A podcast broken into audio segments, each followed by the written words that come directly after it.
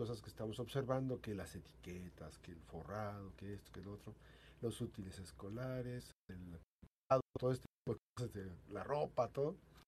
Eh, y hoy en Bienestar Emocional con la doctora Sarita Salgado Torres vamos a platicar de la otra lista de útiles escolares. Recordemos que la doctora Sarita Salgado es catedrática por horas e investigadora de la Facultad de Psicología de la Universidad de Colima. Eh, su consultorio está en Médica Norte, aquí sobre Avenida Constitución, eh, 2141, en el consultorio número 20. Ya está nuevamente habilitado el teléfono 312-32-368-98. Muchas gracias, eh, doctora. Muy buenos días. La otra lista de útiles escolares. ¿Qué tenemos que observar? Además de el, atuendo, de, además de, los libros, las libretas, este, los lápices, los plumones. ¿Qué tenemos que observar? ¿Qué tenemos que, analizar? Muy buenos días una vez más. Un placer estar aquí compartiendo pues estas charlas. Eh, muy, millones de niños regresan a clases, regresan a, las aulas este próximo lunes. Sin lugar a duda, todos los padres están invadiendo que los supermercados, que las papelerías, que bueno, completando precisamente todo lo que requieren los niños. Pero hoy venimos a hablar precisamente acerca de qué otra lista de útiles. ¿Y por qué útiles? Porque son cosas que nos pueden servir y no, no muchas veces son visibles, sino ese tipo de, de transmisión que podemos hacer los padres a nuestros hijos. Primero que nada, una rutina. Ayudarles a que ellos se sientan seguros con una rutina.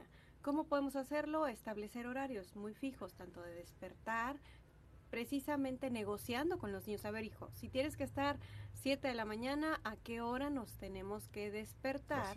Sí, o sea, en común acuerdo nos tenemos que despertar sí en tanto tiempo, en cuánto tiempo, no sé si se bañas, te bañas, en cuánto tiempo te arreglas, en cuánto tiempo desayunas, o sea, empezar a hacer como ingeniería en reversa. Para tener contemplado exactamente la hora de despertar y un poquito más, porque siempre hay situaciones que pueden ser imprevistas, ¿verdad? Entonces, Establecer una rutina le va a ayudar a sentirse seguro y de alguna manera contemplar en su reloj biológico a qué hora también se tiene que dormir y lo que podemos hacer es anticiparnos y hacer como como dicen aquí cáliz o pruebas, ¿no? Este hacer como experimentos. A ver, vamos a hacerlo viernes, sábado y domingo, despertarnos a la misma hora a las 6 de la mañana, como habitualmente nos vamos a despertar ya que estemos en clase, ¿no? O sea, hacer ese tipo de prácticas puede llevar al niño a sentirse aún más seguro. La siguiente parte es preparar también estas nociones de qué vamos a llegar a encontrar en el aula puntos importantes. Generalmente no nos damos cuenta, pero las habilidades blandas, es decir, la empatía, por ejemplo, se aprende de lo que vemos, pero muchas veces también de lo que esperamos ver. La expectativa, La expectativa, exactamente. Entonces, si yo le pinto que en la escuela va a haber maltrato, va a haber este niños que se predispone. Ya lleva esa contemplación. Entonces, lo ideal es ayudarle a decir qué puede encontrar en cuanto a positivo, ¿verdad?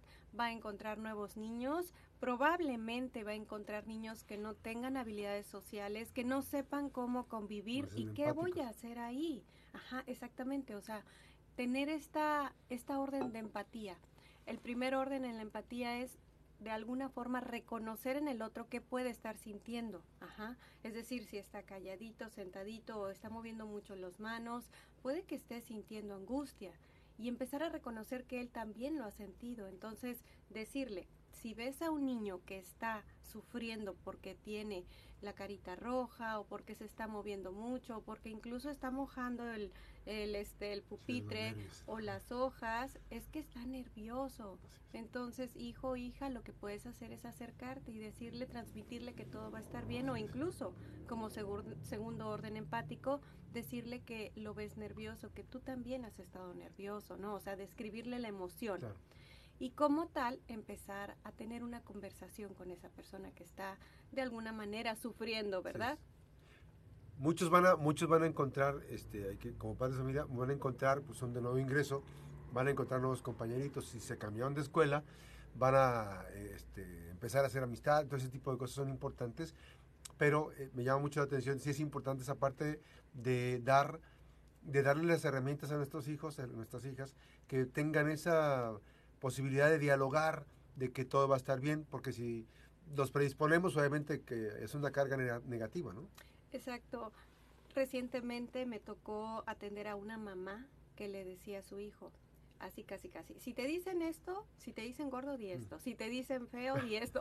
O sea, probablemente el niño ya va pensando que le van a decir todo esto. Entonces ya está muy, muy, muy a la defensiva. ¿Qué es lo ideal? Más bien compartirle qué puedes hacer si ves a un niño que está sufriendo, intégralo. O más bien, si estás pensando que el niño puede estarte viendo con otra cara negativa, ir y preguntárselo, ¿no? Entonces, lo ideal es darle estrategias a los niños que probablemente ellos puedan emplear de manera positiva en el aula, ¿no? Entonces, un segundo orden sería eso. Otra de las situaciones muy importantes es que vayan alineados, es decir, que procuremos que si no se bañan tan siquiera que se arreglen bien, que ellos se pues, sientan bien, exacto, y no esto es por presunción, sino porque ellos mismos van a ver la diferencia en cuanto a cómo se sienten. Ajá.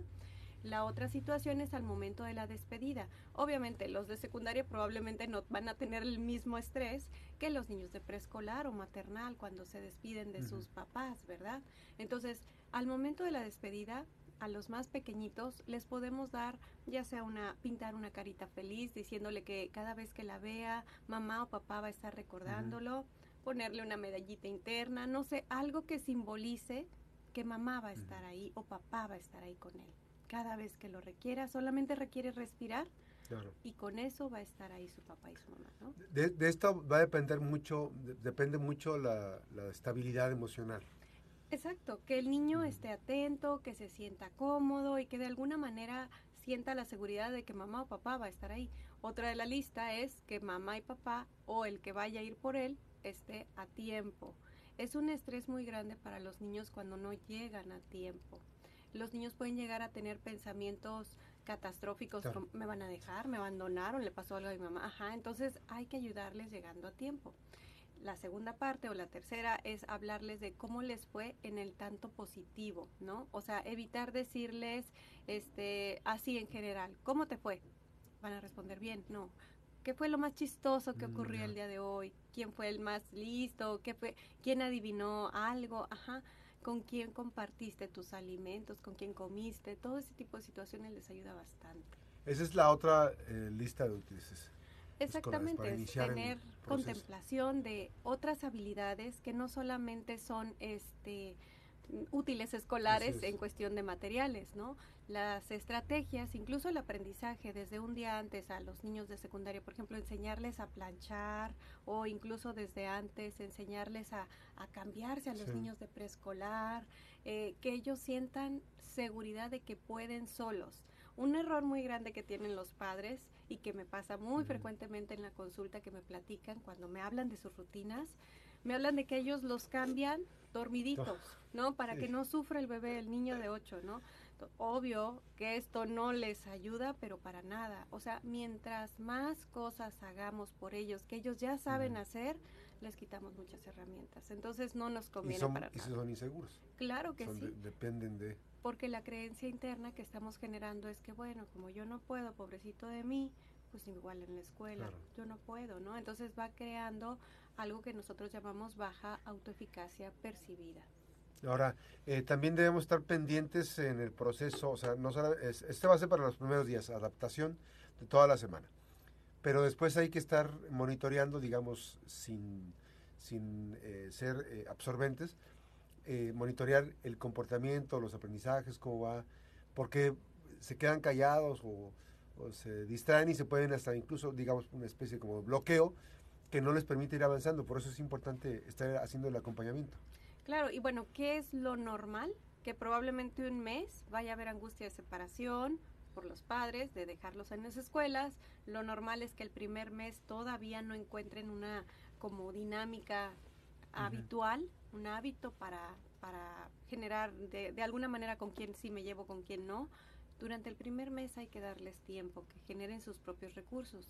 Si esto persiste, la desadaptación, hablamos de que no se puede dormir en las noches porque está muy estresado que va a ver el día siguiente, que puede que esté comiendo de más por angustia o dejando de comer o incluso que llegue con moretones, no es este normal, ¿verdad? Hay que atenderlo y hay que hay que revisar qué está pasando en este tipo de situaciones. ¿Qué, qué este es importante también expresar sentimientos?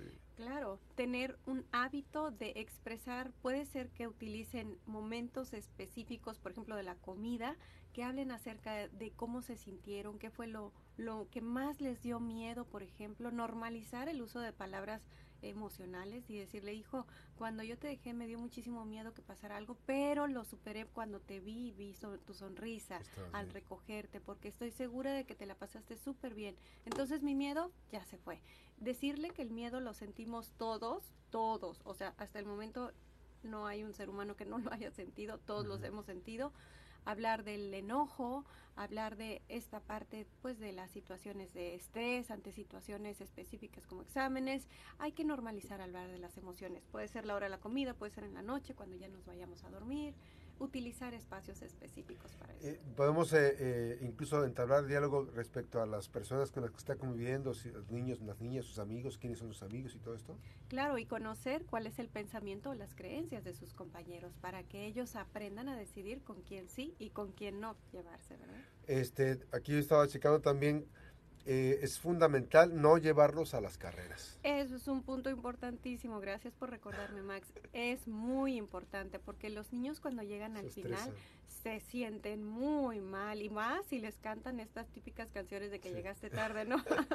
Entonces yo creo que sí vale la pena anticiparnos y con tiempo eh, generar esas rutinas. Así es, pues ahí está la invitación, esta otra lista de útiles escolares, recuerde en bienestar emocional, gracias a, la doctora Sarita Salgado Torres.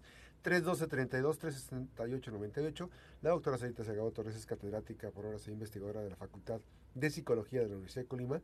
Su consultorio para eh, dar consultas de terapia, eh, Médica Norte, consultorio número 20, Avenida Constitución 2141. Nuevamente gracias. Muchas gracias. Gracias. Bienestar emocional, las buenas noticias también son noticias. Una pausa, regresamos.